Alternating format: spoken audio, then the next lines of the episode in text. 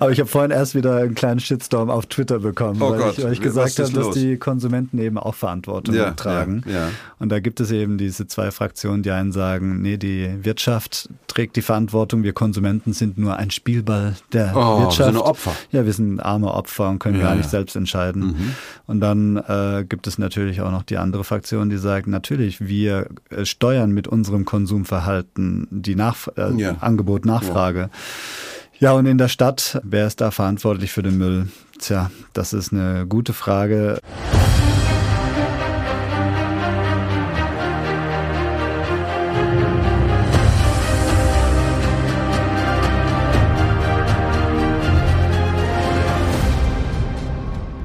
Hallo, hier ist der Terra X Podcast. Heute wollen wir mal einen Blick in die Entsorgungsstation unseres Maschinenraum Deutschlands werfen. Denn knapp eine halbe Tonne Müll landet pro Jahr in den Abfalleimern bei jedem von uns zu Hause. Immer wenn ich die Tüten dahin schleppe und den Deckel aufmache, denke ich, ach herrje, der war doch gestern noch leer. Jetzt ist das Ding schon wieder voll. Was passiert eigentlich damit? Vom Hausmüll geht's in die Tonne, die regelmäßig geleert wird. Weiter zum Recycling und weg ist er. Oder? Wenn es nur so einfach wäre. Gleichzeitig verbrauchen wir immer mehr kostbare Ressourcen, um neuen Müll herzustellen. Bei dem Ressourcenverbrauch in der westlichen Welt bräuchten wir drei Erden, wenn wir so weitermachen wollen. Trotz Recycling. Ist der Wertstoffkreislauf in Wirklichkeit ein Teufelskreis? Wie können wir unsere Ressourcen schonen, indem wir einerseits den Müll ordentlich wiederverwerten und andererseits gar nicht erst entstehen lassen? Über diese großen Fragen möchte ich heute mit meinem Gast Thomas Venukopal sprechen. 2019 gründete er den Verein Clean Up Network, mittlerweile ein Netzwerk aus vielen gemeinnützigen Initiativen, die sich gegen Vermüllung einsetzen. Beispielsweise durch öffentliche Aufräumaktionen, sogenannte Clean-Ups, und gleichzeitig tritt Thomas Venukopal mit Wirtschaftsvertretern und Politikerinnen in den Austausch, um Maßnahmen zur Müllvermeidung anzustoßen. Und damit ist Thomas ein Macher, ein richtiger Macher, der die Sache, besser gesagt den Müll im wahrsten Sinne des Wortes selbst in die Hand nimmt. Thomas, ich bin heute Morgen in dem Haus, in dem wir zur Miete wohnen, einfach mich mal so erkundigt, wisst ihr eigentlich, also Stichwort München, wir haben Restmüll, das ist grau. Dann haben wir Biomüll, das ist braun. Dann haben wir Papiermüll, das ist blau. Und dann haben wir in gut 100 Meter Entfernung alle möglichen Container da stehen für Braunglas, Weißglas, ähm, ähm, noch was noch? Grünglas natürlich. Und dann haben wir noch die Dinger für Alu und für Kunststoff. So, und da habe ich natürlich gefragt, ähm, ist euch denn klar, wo unser Müll hingeht? Und eine Dame fand ich ganz besonders lustig. Aber Herr Lesch sagte sie zu mir, wir sind doch die Mülltrenn-Weltmeister. Also mehr als wir Müll trennen. Ich habe doch schon alles ganz genau vorbereitet. Und dann habe ich zu ihr gesagt, sind Sie denn sicher, dass das auch so bleibt, dass es auch tatsächlich... Ja, natürlich. Das wäre ja dumm, wenn das anders wäre. was sagst du dazu? Was ist dein, was ist, ist das, ist das das normale, so die normale Erfahrung, die man macht, dass die Leute eigentlich gar keine Ahnung haben, was mit ihrem Müll passiert? Ich bin auch immer davon ausgegangen, dass eigentlich der Großteil recycelt wird, weil man wird ja immer damit quasi schon äh, gebrainwashed sozusagen, dass es, äh, dass wir die Recycling-Weltmeister äh, seien. Ja. Aber je mehr ich mich mit dem Thema beschäftigt habe, ist mir immer klarer geworden, nee, äh, da stimmt doch irgendwas nicht. Also man muss auch nochmal unterscheiden zwischen Glas und Plastik und Altpapier. Beim Glas ist die Recyclingquote gut, beim Plastik ziemlich bescheiden. Schlecht. Ja, ja. Mhm. Wahrscheinlich, liegt aber wahrscheinlich auch daran, dass, dass es einfach viel, viel schwieriger ist, oder? Ja, also die ganzen Verbundsmaterialien, also wenn man sich so eine Käseverpackung anschaut, die besteht so bis aus sieben verschiedenen Plastikfolien, Ja. die zusammengeschweißt sind und das kann man natürlich überhaupt nicht mehr Das, recyceln. ich meine, das merkt man ja schon. Du kaufst du so ein Päckchen Käse und dann machst du es auf, dann musst Ja. du erst mal gucken, dass du es überhaupt auseinanderkriegst. Genau. Also ist Klebstoff drin, dann hast du, hast du die beiden Ja. äh, Matten, die du, die, die du verklebt hast und so weiter. Und die haben ja alle ganz bestimmte Eigenschaften. Die sollen ja den Geschmack von dem Käse nicht irgendwie beeinflussen. Aber da kommen wir ja noch drauf. Also ich meine, da kann man ja fast sowas wie eine Philosophie des Mülls, der Müllentstehung kann man ja draus machen. Wir halten uns ja für so unglaublich tolle Mülltrenner. Wie viel Müll machen wir denn so in Deutschland? Also ich glaube, es sind so 54 Millionen Tonnen Mhm. Müll pro Jahr, genau. Und dann kommt natürlich noch die Industrie dazu. Ja. Ähm, die lassen sich aber nicht so richtig in die Karten blicken. Ich glaube, da gibt es auch nicht wirklich richtige belastbare Zahlen zu. Mhm. Zumindest habe ich keine gefunden. Wir wollen uns in dieser Folge dem Problem mit dem Müll ganz systematisch nähern.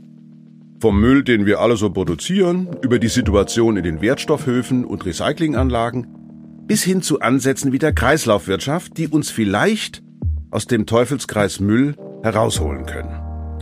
Aber bevor wir das tun, brauchen wir erst einmal einen Blick auf uns selbst, als Individuum, das Müll produziert. Thomas Venukopal glaubt, dass wir alle mit Müllblindheit geschlagen sind, wenn es um die Dinge geht, die wir verbrauchen.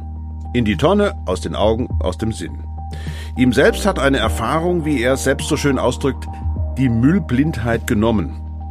Und zwar ist Thomas irgendwann im Urlaub in Thailand am Meer, lässt sich im warmen Wasser von den Wellen treiben und wirft dabei zufällig einen Blick zurück auf den Strand. Und puff, plötzlich war sie weg. Die Müllblindheit. Und das hat bei ihm etwas ausgelöst. Dort ist ja was Spezielles passiert. Ja, ich ich habe nämlich den Müll wahrgenommen mhm. und habe ihn aufgehoben. Ja. Und durch den Akt des Aufhebens haben die anderen Personen um mich herum den Müll auch wieder gesehen. Ja. Weil wir haben ja alle so einen Filter im Kopf. Ja. Äh, irgendwann wird das alles zu viel und dann blendet man vieles aus. So wie Werbung beispielsweise. Und äh, nach und nach haben wir eben immer mehr geholfen und dann haben wir innerhalb kürzester Zeit diesen Strand aufgeräumt. Und als ich wieder zu Hause war, wir haben auch einen Marienplatz in Stuttgart ja, ja. und der war sehr vermüllt, aber die mhm. Leute saßen im Müll da gibt es ein ganz schreckliches Foto, das auch in Stuttgart rumgegangen ist. Ähm, der, der, Müll war noch vom Vortag. Mhm. Und der war noch nicht weggeräumt. Aber die Leute haben sich einfach da hingesetzt, haben auch ihren Coffee-to-go-Becher getrunken, geraucht und ihr Eis geschleckt. Und dann habe ich gedacht, nee, ich, ich da kam wieder dieser Strandeffekt in mir hoch ja, ja. und habe gesagt, nee, äh, das, das äh, kann ich nicht so akzeptieren. Ich, ähm, äh, ich will da nicht mehr dran vorbeilaufen und mhm. so tun, als ob ich ihn nicht sehe, weil mhm. ich habe ihn gesehen. Mhm. Was man einmal gesehen hat, genau. kann man nicht mehr rückgängig machen. Ja. Also habe ich ihn aufgeräumt, den Marienplatz, äh, vor all den Leuten und habe das auf äh, den sozialen Medien geteilt und manche haben dann gesagt, ja, du bist ja schön blöd, das wird doch da Also das heißt, Leute. du bist da mit Handschuh und ja, mit genau. Tüte und allem und dann ja, einfach genau. aufgesammelt. Ja, ja genau, habe ja. den Besen von mhm. zu Hause geholt und habe das da zusammengefegt und es war ein befriedigendes Gefühl, ja. irgendwas gemacht zu haben, aber natürlich wusste ich, damit rette ich jetzt nicht die Welt.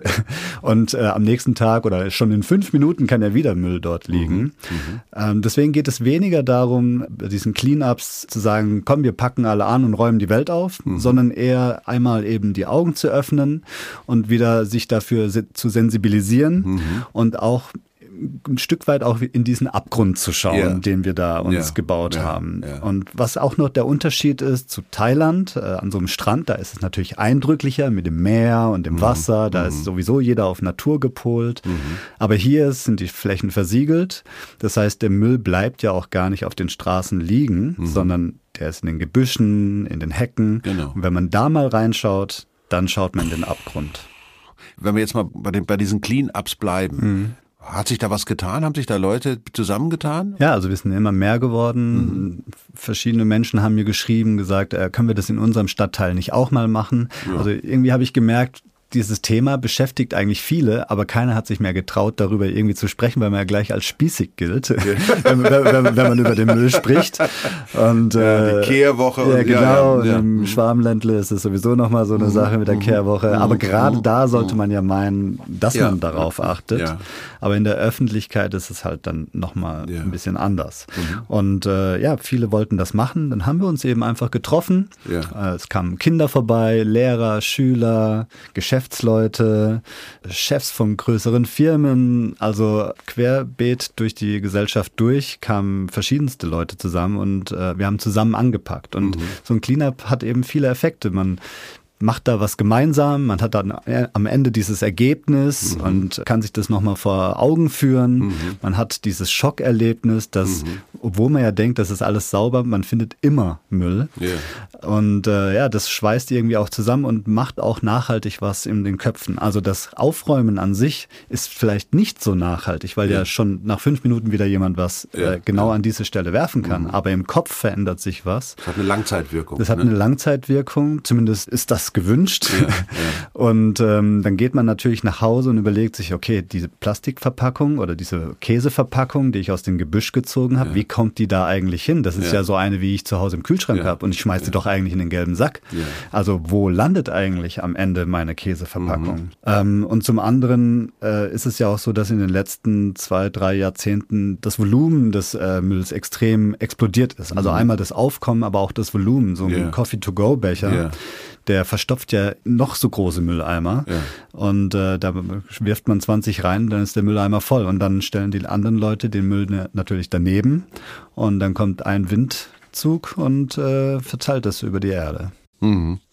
Also wir haben schon, finde ich interessant, es sind zwei äh, Begriffe häufiger jetzt schon gefallen. Das eine sind die Togo, die Kaffee-to-go-Dinger, die Behälter. Dann Zigarettenkippen. Also das beides, unser beides, Kernthema also sozusagen. Ist, also Zigarettenkippen sind ein echtes Problem, ja. zumal die ja eben auch äh, bei unseren tierischen Mitbewohnern katastrophale Folgen nach sich ziehen können. Ja. Zigarettenkippen auf dem Spielplatz haben sowieso da nichts zu suchen, um Gottes Willen. Ja. ja. Also das sind schon mal zwei Dinge, da kann man schon mal aufrufen dazu. Kaffeebecher und Zigarettenkippen, das ist schon mal eine, eine Nullnummer. Da sollte man schon mal dafür sorgen, dass das nicht passiert. Ja. ja. Also es sind 320.000 Coffee-to-go-Becher pro Stunde allein in Deutschland, die zum Müll werden. Das muss man sich erstmal oh, 320.000, während wir hier reden. Genau. Werden schon wieder zigtausende von diesem, ja. Ja. Gott nochmal. Also sorgen denn die Kaffee, die Kaffeekonzerne nicht dafür, dass das mal ein bisschen nachhaltiger wird? Oder ich meine, es gibt doch schon so viele Angebote jetzt, man kann äh, so, so einen Becher mitbringen und so weiter. Und viele sagen auch, hier kannst du nur noch Kaffee holen, wenn du, wenn du einen Becher mitbringst oder wenn du einen kaufst und so weiter. Und trotzdem ist das nach wie vor also ich, ich bezeichne Coffee-to-go-Müll auch gern als Wohlstandsmüll ja. mhm. oder Wohlstandsverwahrlosung, weil ja. uns muss man irgendwie mittlerweile jeden Schnipsel hinterhertragen und Verantwortung wird abgegeben. Mhm. Und ich glaube, äh, da ist schlichtweg die Bequemlichkeit äh, schwingt damit, wenn man sich dann doch mal so einen Coffee-to-go-Becher ja. holt. Und am Ende sind es immer so Skaleneffekte. Ich mache es ja nur einmal die Woche, aber das denken halt viele und dann kommen eben doch mhm. immer sehr viel Müll zusammen. Der Chemiker Michael Braungart hat einmal gesagt, dass Müll eine menschliche Erfindung ist, weil wir die einzigen Lebewesen sind, die die Umwelt mit Dingen belasten, die für andere Lebewesen nachteilig sind. Und ich muss sagen, ich finde das eine sehr treffende Aussage. Denn wenn man sich die Natur anschaut und den Menschen einmal dabei ausklammert, existiert die perfekte Kreislaufwirtschaft ja schon längst. Alles, was Tiere und Pflanzen hervorbringen, wird aber kurz oder lang biologisch abgebaut. Die Nährstoffe werden der Erde wieder zurückgeführt. Bei uns Menschen sieht das dagegen ganz anders aus. In Deutschland sind im Jahr 2019 zum Beispiel insgesamt 417 Millionen Tonnen Müll angefallen. Fakt ist, überall wo der Mensch ist, muss man seinen Müll nicht lange suchen. Kaffeebecher und Zigarettenkippen sind dabei nur die Spitze des Müllbergs. Um herauszufinden, was sich darunter sonst noch alles verbirgt, haben wir für diese Folge unsere Reporterin Johanne Burkhardt auf eine kleine Müllodyssee geschickt. Ihre erste Station ist der Wertstoffhof Plus in München-Pasing. Und ihre erste Erkenntnis kann ich schon mal gleich vorwegnehmen. Alles kann für uns zu Müll werden. Und damit meine ich wirklich alles manchmal auch ganz kurioses Zeug, also was die Leute halt alles so in ihrem Keller finden. Wenn da was finden die denn alles so im Keller? Ja, das ist wirklich abenteuerlich. Also vom weißen Stangenphosphor angefangen, den man für Brandbomben verwendet hat, ähm, bis zu irgendwelchen komischen grünen Flaschen da, rote Totenköpfe sind da drauf, Spinnweben verkrustet. Also man muss dann erst mal schauen, was ist es denn überhaupt? Und wie schauen Sie, was das ist? Weil da will man jetzt auch vielleicht nicht unbedingt dran riechen. Nee, das wäre keine gute Idee. Also nachdem ich immer nur lebe, mache ich das relativ selten, beziehungsweise gar nicht nicht. ähm, ja, wir haben begrenzte Möglichkeiten. Wir können nach einem pH-Wert schauen. Aber wenn was dann so seltsam aussieht, dann lassen wir es lieber zu und dann kommt es in den Giftschrank. Oder wenn es irgendwie Sprengstoffe sind, Munition, Handgranaten, irgend sowas, das holt dann Sprengstoffkommando ab bei uns. Also hier ist schon jemand mit einer Handgranate vorbeigekommen, oder? Wir hatten alles schon. Ja, Munition, scharfe Waffen, alles. Haben Sie hier gerade was abgegeben? Ja. Was denn? Das doch, Ganze hier? Doch, ja. Darf ich da mitkommen? Ja, selbstverständlich. Wenn es fürs Tragen. ja, ich trage es für Sie. Das kommt auf dem, ich nehme an, dass das die Halle 2 macht. Das sind diese Blumenuntersetzer und da ist ein Geschirr drin. Äh, wollen Sie Kamele haben? Also man muss dazu sagen, das sind hier so Holzkamele, das sind so Figürchen. Das ist von Ammann unten. Das habe ich damals mitgebracht. Die Kinder wollen es nicht. Das ist halt üblich. Es wird alles weggeschmissen. Und jetzt gebe ich es halt auf die Halle 2. Vielleicht findet es da jemand. Würden Sie sagen, dass bei Ihnen zu Hause wenig Abfall entsteht, wenn Sie sich so vergleichen? Nein, aber sie werden gezwungen.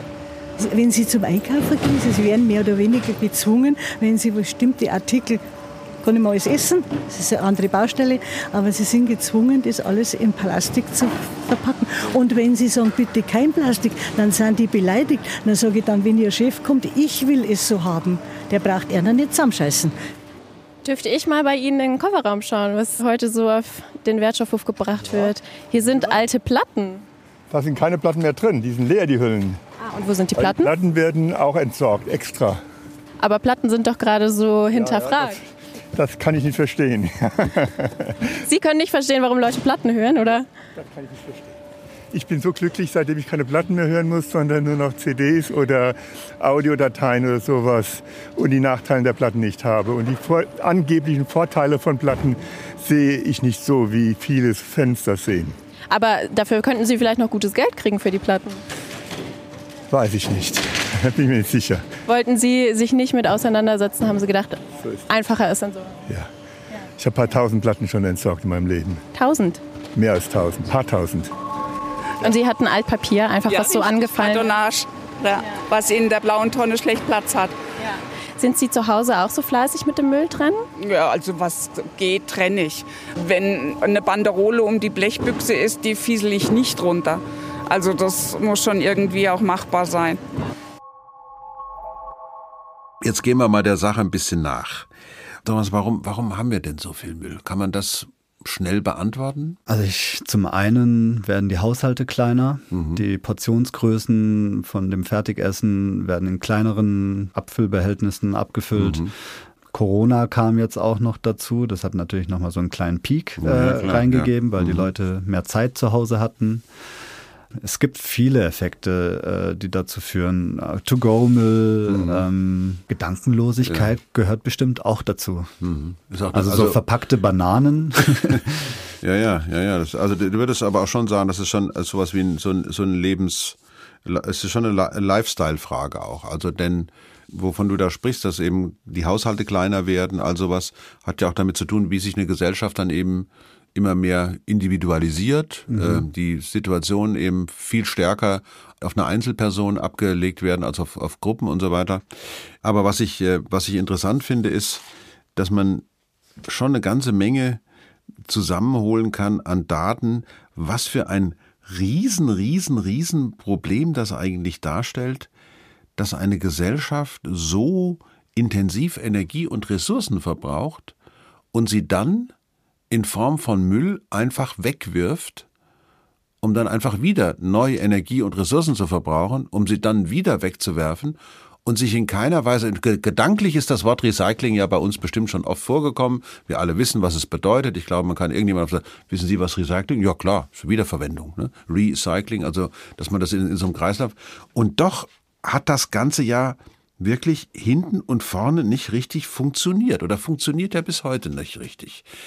Also auf Deutsch gesagt, was passiert denn mit unserem Müll, den wir da alles trennen? Wie, wie, wie sieht so eine, so eine Müllkarte, ist so eine Müllkarte aus? Also wir, ich bringe meine Tüten, ich bringe meinen Müll dahin. Was passiert jetzt mit dem Müll? Es kommt erstmal drauf an, welcher Müll. Äh, Ich glaube, beim Glas funktioniert das relativ gut, auch mit dem, was man so im Kopf Ja, hat. ja. Das schmeißt man da rein und Ja. am Ende entsteht wieder eine neue Flasche daraus. Also da gibt's auch eine Recyclingwirtschaft, die hinter den Containern ist und dann und, und das rentiert sich für die Glasindustrie dann offenbar auch. Ja, Ja. also in dem Wort Abfallwirtschaft steckt ja auch das Wort Wirtschaft. Wirtschaft, ja. Mhm. Und die haben natürlich ein Interesse auch daran, dass es Müll gibt. Könnte man meinen, da gibt es auch einen gewissen Interessenskonflikt. Ja. Äh, Also Glas funktioniert relativ gut, 90 Prozent ungefähr wird auch wieder recycelt. Bei Altpapier funktioniert das auch relativ gut. Problematisch sind dann natürlich diese, wie erwähnten, Coffee-to-go-Becher, weil Ja. die sind innen nochmal mit Plastik beschichtet. Und ähm, das Material, wofür die Coffee-to-go-Becher verwendet wird, das darf äh, nicht wiederverwendet sein. Also es darf nicht recyceltes Material Ja, sein. ja. So.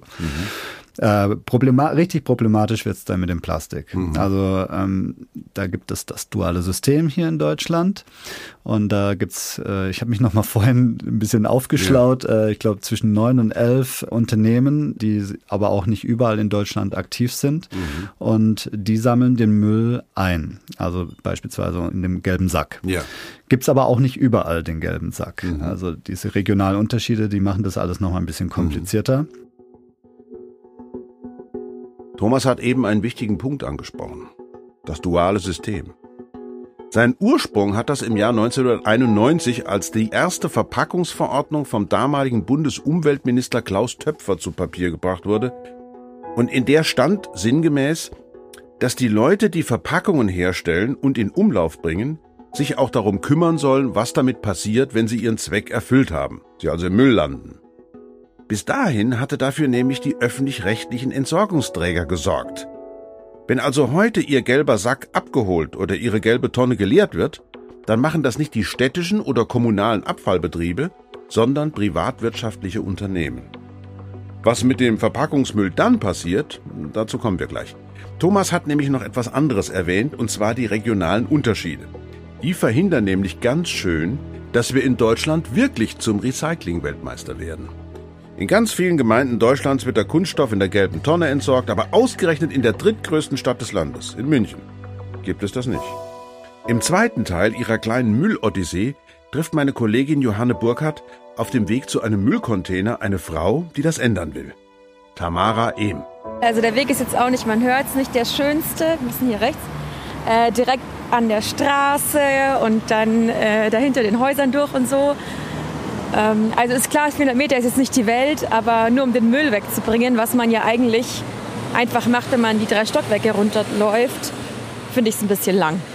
In München wird ca. sechsmal weniger Plastik gesammelt pro Jahr als in vergleichsweise großen Städten wie Hamburg oder Berlin. Also in Zahlen wären das 5 Kilogramm Plastik pro Jahr pro Einwohnerin im Vergleich zu 30 Kilogramm pro Jahr pro Einwohnerin. Hm. Und das bedeutet ja nicht, dass es weniger Plastik gibt. Also wir wissen jetzt nicht genau, was in diesen Städten alles anfällt.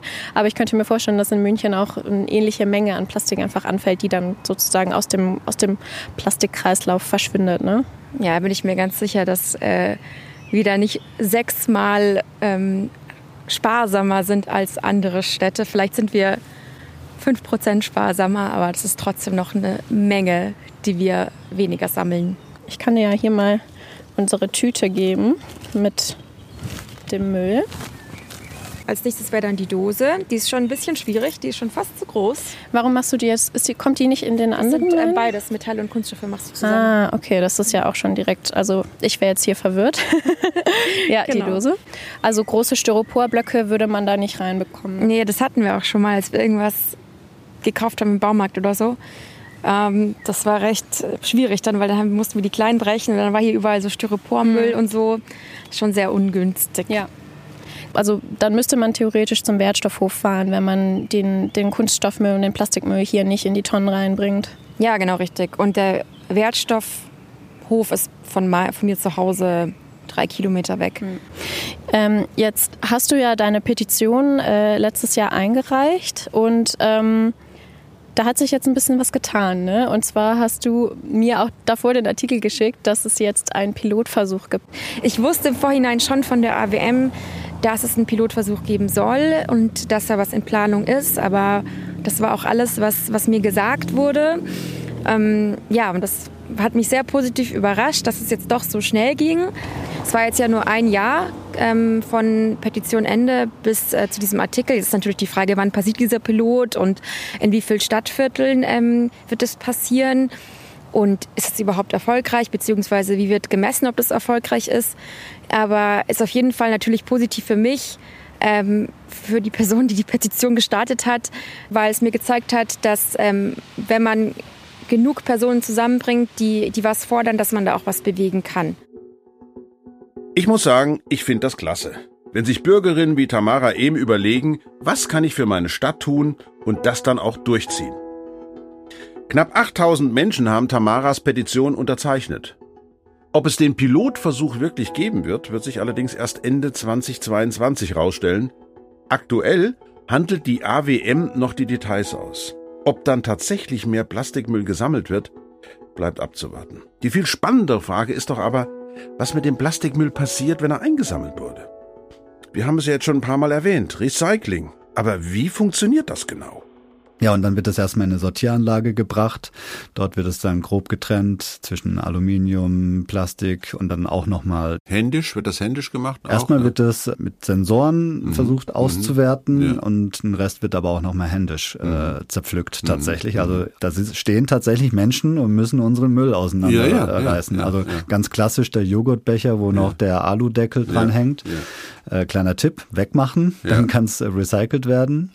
Wenn er dran ist, dann wird der aussortiert und kann dann eben nicht recycelt werden. Ähm, ja, und äh, dann gibt es aber auch problematische Plastiksorten, mhm. die gar nicht recycelt werden können. Das mhm. wird dann thermisch verwertet, ja. wie es in der Abfallbranche. Also es wird verbrannt. Es wird verbrannt, mhm. genau. Und mhm. das zeigt ja schon, dass wir linear konsumieren. Ja. Also wir produzieren, konsumieren ja. und schmeißen es dann weg, also verbrennen es. Ähm, und was wir ja eigentlich möchten oder was sich auch, glaube ich, jeder darunter vorstellt unter Recycling ist, dass es in einem Kreislauf funktioniert. Yeah. Und ähm, da ist die Quote extrem gering. Also mhm. von wegen Recycling-Weltmeister sind wir vielleicht sogar, mhm. aber in absoluten Zahlen ist es verschwindend gering, was recycelt wird. Mhm. Ich grätsche hier noch mal kurz dazwischen, weil sich manche jetzt vielleicht wundern, warum Thomas Recycling und Verbrennen im selben Atemzug genannt hat. Dröseln wir das einmal auf. Unter Recycling versteht man die Verwertung von Abfällen. Die kann auch energetisch oder thermisch sein. Kurzum, der Müll wird verbrannt.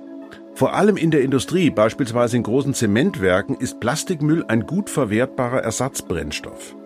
Ein anderer Teil wird in Müllverbrennungsanlagen für die Strom- oder Fernwärmegewinnung verbrannt. Aber der Plastikmüll löst sich natürlich nicht einfach so in Luft auf, wenn er verbrannt wird. Wer schon mal aus Versehen eine Plastikschüssel auf die heiße Herdplatte gestellt hat, weiß auch, dass das ganz schön unangenehm ist, weil beim Verbrennen von Plastik gesundheits- und umweltschädliche Schlacke entstehen. Dabei wäre es doch ohnehin besser, wenn man die Rohstoffe nicht einfach verbrennt, sondern für das wiederverwertet, für das sie ursprünglich hergestellt wurden. Und damit kommen wir zu der Art Recycling, die wir alle im Kopf haben, der Verstofflichung. Da muss man aber auch wieder unterscheiden, denn nicht immer wird aus einer alten Shampooflasche auch wieder eine neue. Bei der stofflichen Verwertung gibt es nämlich enorme Qualitätsunterschiede. Nur wenn die einzelnen Plastiksorten, aus denen Verpackungen gemacht sind, sauber voneinander getrennt werden können, kann aus dem gewonnenen Rezyklat wieder eine gleichwertige Verpackung werden. Aber oft geht das nicht. Die Kunststoffe sind zu sehr durchmischt oder haben zu viele Farben und dann kann nur noch down gecycelt werden. Aus der Käseverpackung wird keine neue, sondern im besten Fall noch eine Parkbank oder eine Kunststoffflies. Die können aber nur in den seltensten Fällen ein zweites Mal recycelt werden. Ein echter Kreislauf sieht anders aus. Denn tatsächlich steckt da viel mehr drin als nur Recycling. Kreislaufwirtschaft, da liegt es ja eigentlich schon in der Begrifflichkeit, ähm, dass man Ressourcen, Produkte, wie auch immer, im Kreis führt. Ähm, das ist ein schönes Bild und im Prinzip auch total logisch. Wenn wir über Kreislaufwirtschaft in Deutschland sprechen, sprechen wir ganz häufig über Recycling. Ähm, da fängt man aber an einem Punkt an, viel zu weit hinten sozusagen. Wenn es um Kreislaufwirtschaft geht, ähm, muss man sich die Frage stellen, wie können wir es eigentlich schaffen, dass wir die Ressourcen, die bei uns in Produkten stecken, dass wir die im Kreislauf halten, das heißt hochwertig weiter verwenden. Das ist Barbara Metz. Sie ist in der Geschäftsleitung der Deutschen Umwelthilfe, ihr Fachgebiet Kreislaufwirtschaft. Und Barbara Metz sieht noch ein ganz anderes Problem, das dazu beiträgt, dass wir nicht so viel recyceln, wie wir könnten. Im Moment ist es so, dass es sehr günstig ist, Verpackungen beispielsweise aus neuem Material herzustellen. Das Rezyklat ist sehr teuer und äh, deswegen greift eben der Händler, der Markt, der Hersteller lieber auf das Neumaterial zurück. Wenn ich ambitionierte Rezyklateinsatzquoten vorschreibe für bestimmte Produkte, dann wird es natürlich viel spannender. Erstens, diesen Müll zurückzukriegen und nicht zu verbrennen, ihn wirklich recyclingfähig zu gestalten, so dass ich ein hochwertiges Rezyklat überhaupt zur Verfügung habe, dann wiederum für meine Produkte. Ein Beispiel wäre auch im Baubereich. Gerade ähm, Bauen ist ja sehr teuer. Wir haben auch Materialengpässe. Gerade mit der Situation mit dem Angriffskrieg in der Ukraine hat sich die Problematik noch verschärft. Und auch da gibt es eben noch nicht wirklich diese Vorgaben für diese Quoten. Und erst wenn die da sind, wird sich auch äh, die Handhabe von Abfällen in Deutschland wirklich maßgeblich verändern. Beim Recycling ist also noch viel Luft nach oben. Wir brauchen hochwertiges Recycling, nur so können wir Rohstoffe lange im Kreislauf halten. Die Raten für die stoffliche Verwertung, also das, was wir normalerweise unter Recycling verstehen, liegt für Kunststoffe bei ca. 50 Prozent. Dabei sollte sie laut Gesetzgebung eigentlich schon bei 63 Prozent liegen. Dass Recycling von Plastik so schwer ist, das liegt an den Stoffen, die benutzt werden. In so einem gelben Sack liegen verschiedene Plastikarten mit unterschiedlichen Schmelzpunkten. Die muss man händisch aussortieren und nochmal trennen. Glas kann man einfach einschmelzen. Kunststoffe reagieren dagegen manchmal auf geringe Restverschmutzungen und lassen sich nach dem Einschmelzen dann nicht mehr benutzen. Recycling ist zwar ein hehres Ziel, wir sind aber noch lange nicht da, wo wir eigentlich schon sein könnten. Wir müssen uns also aus unserem selbstgebauten Müllberg selbst wieder rausschaufeln. Was wäre denn ein guter Weg, wie man, wie, wie man da aus diesem Problem rauskommen kann? Also so wenigstens mal so eine so, so, so, so Seitplanken zu haben. Am Anfang steht erstmal die Müllvermeidung. Ja. Der beste Müll ist der, der erst gar nicht entsteht. Ja. Mhm. Ich glaube, da sind wir uns alle einig. Ja. Dann äh, geht es weiter, glaube ich, wie Produkte designt werden, wie Mhm. Verpackungen designt werden, äh, dass die auch wieder recycelt werden können oder Mhm. in einen Wertstoffkreislauf zurückgeführt werden können. Ja. Ähm, dann geht es weiter, äh, brauche ich, also auch, brauche ich denn unbedingt ein neues Produkt? Ähm, äh, für mich ist immer so der Klassiker, ich will jetzt hier keine Schleichwerbung machen, aber der Kercher Fensterputzer braucht jedes Haus, jeder Haushalt einen Fen Kercher Fensterputzer. Ich glaube, ich glaube nicht. Eher nicht. Ähm, es reicht dann auch, wenn der rumgereicht wird. Ja. Also, dass man den sich vielleicht auch teilt. Mhm. Das heißt, äh, dass Produkte auch eher als Dienstleistung verstanden werden, wie zum Beispiel auch ein Auto. Mhm. Ja. Äh, Es braucht nicht jeder ein Auto. Also Die Share Economy. wäre Share sowas, Economy also wäre das Schlagwort genau, ja. dafür. Mhm, mhm. Also wir haben jetzt, wir, wir haben das, das erstmal kein Müll ist super. Also wirklich Müll zu vermeiden ist ja eine Verhaltensänderung. Aber wie bei vielen Themen, äh, die was mit Nachhaltigkeit zu tun haben, gibt's ja so verschiedene Schulen. Die einen sagen Technik, Technik, Technik, Technik, Technik. Die, also, ja, die haben doch, das sind doch schlaue Mädels und Jungs in der Wissenschaft, die werden doch irgendwas erfinden, wie man irgendwie aus dem Müll was machen kann, was machen kann, was machen kann. Also, das kann man, muss man irgendwie trennen können, ja, und so weiter. So. Und so, das ist, das ist die eine Sorte. Die haben, ja, das muss, so. Und dann gibt's die anderen, die sagen, ja, wir müssen unser Verhalten verändern. Aber Verhaltensänderung ist natürlich auf einer Zeitskala von Generationen eigentlich. Du hast es vorhin gesagt, denn Verhaltensänderung hat immer was mit der Sozialisation zu tun. Wie ist die Umgebung? Was macht die Umgebung mit mir, die ja auch mein Verhalten, gerade wenn ich ähm, noch im Werden bin, also jung und äh, wo nehme ich Vorbildfunktion wahr und, äh, oder wie, wie nehme ich sie wahr? Also das ist ja eine ganz schwierige Sache. Das spielt ja bei, bei Klimawandel, du kannst da hingucken, wo du willst. Das sind die einen, die sagen, ah, komm, die erfinden schon was. Und die anderen sagen, nee, wir, jede Kilowattstunde, die wir nicht verbrauchen, ist eine gute Kilowattstunde. Jeden Müll, den wir nicht produzieren, ist ein guter Müll. Also, das ist ja eigentlich was ganz Banales, um das schöne Fremdwort mal zu verwenden, um nicht zu sagen, das ist ja eigentlich lächerlich einfach. Ich glaube, das eine schließt das andere einfach nicht aus. Ja, ja. Äh, Das ist so oft bei diesen Diskussionen, da verhakt man sich irgendwann darin, nee, das eine oder das andere. Aber das eine schließt das andere eben einfach nicht aus. Und ich glaube, wir brauchen beides. Und angesichts der zeitlichen Brisanz im großen Kontext der. Klimakrise Ja, ähm, ja, ist eine Verhaltensänderung unabdinglich. Ja, ja. Aber wo, wobei mit, mit Verhaltensänderung kannst du wenig Geschäft machen. Also, dass etwas nicht verbraucht wird, das bringt ja nichts in, den, in ins Portemonnaie. Ja? Richtig. Also diese andere Variante mit neuen Verfahren äh, und, und irgendwelchen Methoden, die dann technisch umgesetzt werden, damit kannst du natürlich, Stichwort Abfallwirtschaft, wieder Geld verdienen. Für die Abfallwirtschaft wäre es eine Katastrophe, wenn die Leute richtig verstehen würden, was da eigentlich, was es gut wäre, keinen Abfall zu produzieren. Richtig, Das würde ja. ihr Geschäftsmodell eigentlich zerstören. Also Genau. da, das ist schon so eine, das ist auch schon so eine Wechselwirkung, die einem, sagen wir mal, wenn man da aktiv ist in dem Bereich, schon ein bisschen zu schaffen macht, dass richtig Geld damit verdient wird, wie wir die Welt verhunzen. Ne? Ja, richtig. Also es ist eigentlich ziemlich traurig, äh, dass damit Geld verdient wird. Ich habe auf der Fahrt hierher nochmal meinen äh, anonymen Abfallberater Ja. äh, kontaktiert Aha. und der hat gesagt, am Ende geht's dort immer nur ums Geld. Mhm. Ähm, also auch äh, bezüglich des dualen Systems. Ja. Ähm, was dort äh, gehandelt wird, da wird wirklich gefeilscht, ähm, wie viel Recycling jetzt stattfinden kann äh, durch bestimmte Regelungen, äh, um eben die Kosten niedrig zu halten und am Ende mehr Geld damit zu verdienen. Also klar, ähm, wir würden da jetzt wahrscheinlich ausschweifen, wenn wir da über die über äh, den Kapitalismus an sich sprechen Ja, und so genau, weiter. genau.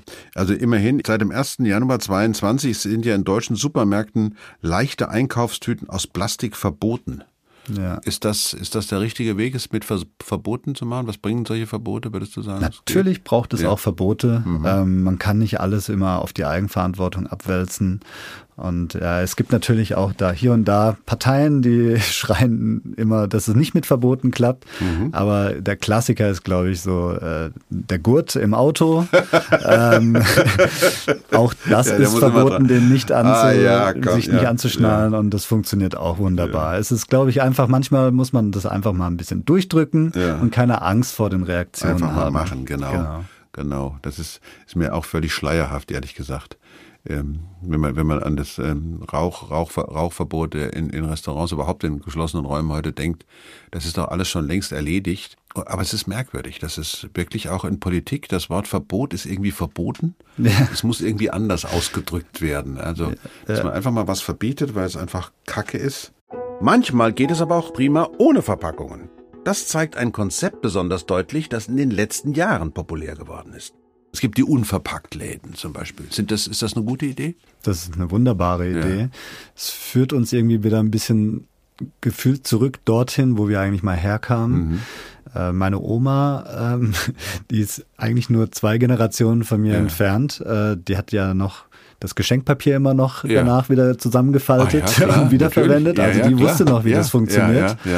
Ähm, meine Elterngeneration, die hat das wieder total verlernt. Mhm. Also wir sprechen hier, hier nicht über große Zeiträume, wo wir das verlernt Mhm. haben. Also so schwierig dürfte es eigentlich gar nicht sein, wieder dorthin zu kommen. Und diese Unverpacktläden erinnern mich einfach immer wieder daran, äh, dass es funktionieren kann. Weil ich hatte früher in meinem Haushalt äh, ja bestimmt drei gelbe Säcke pro Monat äh, Ja. produziert. Jetzt durch den äh, durch das Konsumieren über Unverpacktläden ist es vielleicht noch ein Dreiviertelsack. Ja. Und wenn man das mal hochrechnet, äh, wenn jeder das könnte, mal theoretisch, Ja. äh, ist ja nochmal eine andere Geschichte, ob sich das auch jeder leisten kann, ähm, dann wäre das natürlich auch schon ein großer Effekt, den der Konsument an sich beitragen kann. Ich habe jetzt keine Ahnung, ob du das beantworten kannst, aber mein Eindruck ist, wir hatten, also wirklich in, in ganz frühen Zeiten, meine Großeltern hatten eine Kneipe, da gab es eigentlich nur Pfand. Es war alles Pfand. Also alles, was die verkauft haben, waren Pfandflaschen. Es, kam, es gab überhaupt keine, Ja. keine Einwegflaschen. Also dass man das einfach wegwarf oder sowas, das gab es gar nicht. Ist, das, ist der Eindruck korrekt, dass wir früher eine viel stärkere, intensivere Be Be Bepfandung hatten, wie man so... Ich habe da jetzt keine belastbaren Ja, Zahlen ja. dazu, aber mein Eindruck ist, das ist der auch. Fassen wir einmal kurz zusammen. Irgendwann im Laufe der letzten Jahrzehnte hat sich also der Wurm eingeschlichen. Unser Verhältnis zum Müll ist entgleist. Wir produzieren zu viel davon. Und wenn er einmal da ist, verwerten wir die darin enthaltenen Rohstoffe nicht immer so, wie es am besten wäre. Wie kommen wir wieder auf die richtige Spur? Wie können wir in Deutschland eine konsequente Kreislaufwirtschaft etablieren, die Ressourcen so lange wie möglich im Kreislauf hält und nicht nach zwei Runden aus der Puste ist. Klar, wir können natürlich erst einmal auf uns selbst schauen. Aber damit sich im Großen und Ganzen etwas verändert, sieht die Kreislaufwirtschaftsexpertin Barbara Metz noch einen anderen wichtigen Hebel, der eingesetzt werden muss. Wir brauchen politische Rahmenbedingungen und es abzuwälzen auf VerbraucherInnen ist ehrlich gesagt nicht fair. Natürlich kann man sich selbst vornehmen, möglichst verpackungsarm einzukaufen, aber das geht nun mal nicht immer, weil bestimmte Produkte, wenn ich jetzt den Supermarkt nehme, der bei mir in der Nähe äh, liegt, kann ich jetzt nicht jedem vorwerfen, mein Gott, jetzt hast du die Paprika da verpackt gekauft, wenn es sie da nur verpackt gibt. Und man kann auch nicht von jedem Menschen erwarten, äh, dass er im Unverpacktladen einkauft und ähnliche Dinge. Also es gibt ja ähm, schon eine Plastiksteuer, ähm, die erhoben wird. Das ist eine europäische Steuer. Allerdings wird die weitergegeben im Moment an die VerbraucherInnen, was natürlich überhaupt keinen Sinn macht macht, sondern wir fordern an der Stelle, dass sie eben umgelegt werden muss auf diejenigen, die Verpackungen herstellen oder sie in Verkehr bringen. Nur dann kann es natürlich diese Lenkungswirkung erzielen, die wir brauchen, nämlich bei den Herstellern, dass es deutlich teurer werden muss, Verpackungen aus neuem Material herzustellen oder überhaupt Verpackungen herzustellen. Das muss sich verändern. Das ginge auch über eine Primärressourcensteuer, also dass man auch eine Steuer erhebt auf die Ressourcen, die eben in diesen Produkten stecken. Auch dann habe ich natürlich diese Preiswirkung, äh, dass es teurer wird. Und wenn es nicht teurer wird, dann wird freiwillig ähm, niemand, der Verpackungen herstellt, sagen, ach naja, dann verzichte ich entweder darauf oder ich nehme das viel, viel teurere Zyklat äh, für die Herstellung. Aber auch die Expertin für Kreislaufwirtschaft Barbara Metz sagt, ohne eine Verhaltensänderung geht es nicht. Ob sie nun durch Gesetze gelenkt wird oder freiwillig geschieht. Das gilt zum Beispiel auch in Bezug auf unseren Elektroschrott. Da bin ich wieder bei meinem Elektromüll, der immer bei mir hinten so rumwabert, die Bilder von irgendwelchen Kindern, die in Westafrika über solchen kleinen Töpfen sitzen und dabei irgendwas kochen, weil sie irgendwelche Platinen auf einmal aufschmelzen und dabei dann die verschiedenen äh, Metalle voneinander trennen, äh, das Ganze in Metalldämpfen sitzend, ja, das ist natürlich alles hochgefährlich und so weiter. Wir versündigen uns ja an der Welt, wenn wir unseren Müll dann auch noch irgendwo hinbringen. Also das muss ich ja mal sagen. Ich war ja, wie, wie lange ist das jetzt her, dass man diese Bilder gesehen hat, ähm, dass der Plastikmüll zum Beispiel nach Asien mhm. exportiert wird. Thomas, ich habe das, ich habe das nicht für, ich habe wirklich immer gedacht, der gelbe Sack ist eine feine Sache. Ja. ja, ich tue meinen gelben Sack und gut, die mögen den vielleicht in Deutschland verbrennen. Aber dass die den exportieren, also über die ganze Welt exportieren, das ist ja auch weit, das ist ja nicht mal irgendwie kurz um die Ecke. Ja. Und dass diese Länder das aufnehmen. Ja, also China hat es jetzt, glaube ich, ähm, Riegel davor geschoben, ja. aber jetzt wird es eben noch nach Indonesien und Malaysia ich, also, verschifft. Also, mir, mir, war das völlig neu. Ich habe vor diesem Bild, nee, das kann doch wohl nicht wahr sein. Ja, ja, und das ist mir auch wichtig zu sagen, dass wir eben unsere Umweltkosten externalisieren. Ja. Also nur weil es hier sauber ist, heißt es nicht, dass wir sauber konsumieren. Mit jeder Konsumhandlung können wir auf der anderen Seite der Welt Schaden anrichten. Und den Schaden gilt es eben möglichst immer klein zu halten. Wir können den nicht komplett vermeiden, aber eben klein halten. Und äh, deswegen, deswegen ist bei jeder Konsumhandlung sollte man sich immer fragen, brauche ich das jetzt wirklich? Wie wird das hergestellt? Mhm. Was kann mhm. ich, mhm. was mache ich damit, wenn ich es am Ende wegwerfen muss? Ja, ja. Brauche ich das wirklich? Diese Frage ist eigentlich zentral. Denn den Teufelskreis aus Müll und Konsum, den brechen wir nur durch weniger Konsum. Downsizing ist das Zauberwort.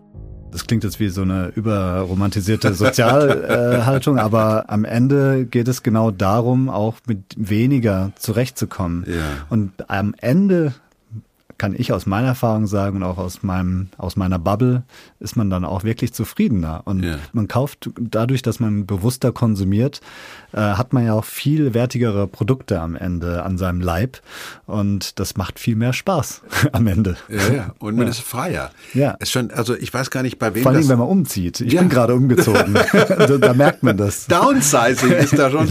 Also es gibt so eine uralte Geschichte, ich weiß gar nicht, wer das jetzt ist, ein alter Grieche, ich glaube, es ist Sokrates, der über den Markt geht oder Aristoteles, einer, entweder Platon, Sokrates oder Aristoteles, der geht über den Markt und schaut sich das alles an und sagt, ach, wie schön, was ich alles nicht brauche. Und das war schon ein, ein Stoßseufzer der Freiheit, ja. ja was man, was man alles nicht, nicht braucht. Aber natürlich unterliegen wir ja einer massiven zumindest dem Versuch einer Manipulation, du brauchst das und das und das brauchst du auch. Also wenn du das nicht hast, dann bist du also zumindest nicht auf dem Stand der Dinge. Mhm. Und wenn du das einmal gehabt hast, dann brauchst du natürlich auch die verbesserte Version. Ja. Man darf nicht vergessen, insbesondere auch die IT-Branche lebt von den Updates, die dann irgendwann gebraucht werden müssen, damit die Dinge überhaupt noch funktionieren. Also das ist ja auch ein, ein grundlegendes Prinzip, was uns nicht nur begegnet bei den dinglichen Sachen, sondern das ist auch ein bisschen schwierig aus unserem Kopf rauszukriegen. Das Neue ist was, was uns interessiert. Ich habe hab schon genau. Nackenschmerzen vom, ja. vom Kopfnicken. also, also Genügsamkeit, Suffizienz, ja. Ja, dieses Verantwortungsthema ist ein schwieriges Thema. Ich Okay, habe vorhin erst lassen? wieder, wir's lassen? Äh, nee, aber ich habe vorhin erst wieder einen kleinen Shitstorm auf Twitter bekommen, Oh weil, Gott, ich, weil ich was gesagt habe, dass die Konsumenten eben auch Verantwortung Ja, tragen. ja, ja. Und da gibt es eben diese zwei Fraktionen, die einen sagen, nee, die Wirtschaft trägt die Verantwortung, wir Konsumenten sind nur ein Spielball der Oh, wir Wirtschaft. sind nur Opfer. Ja, wir sind arme Opfer und können Ja, gar nicht selbst entscheiden. Mhm. Und dann äh, gibt es natürlich auch noch die andere Fraktion, die sagt, natürlich, wir äh, steuern mit unserem Konsumverhalten die Nach äh, Ja. Angebot, Nachfrage. Ja. und in der Stadt, ähm, wer ist da verantwortlich für den Müll? Tja, das ist eine gute Frage. Äh, eine, das würde wahrscheinlich eine ganze Podcast-Folge füllen können. Mhm. Meines Erachtens ist es so, dass jeder Einzelne Verantwortung trägt. Mhm. Und zwar jeder Einzelne als Individuum erstmal. Und Mhm. nicht äh, in dieser, hinter sich hinter diesem Wort Gesellschaft verstecken Mhm. äh, darf.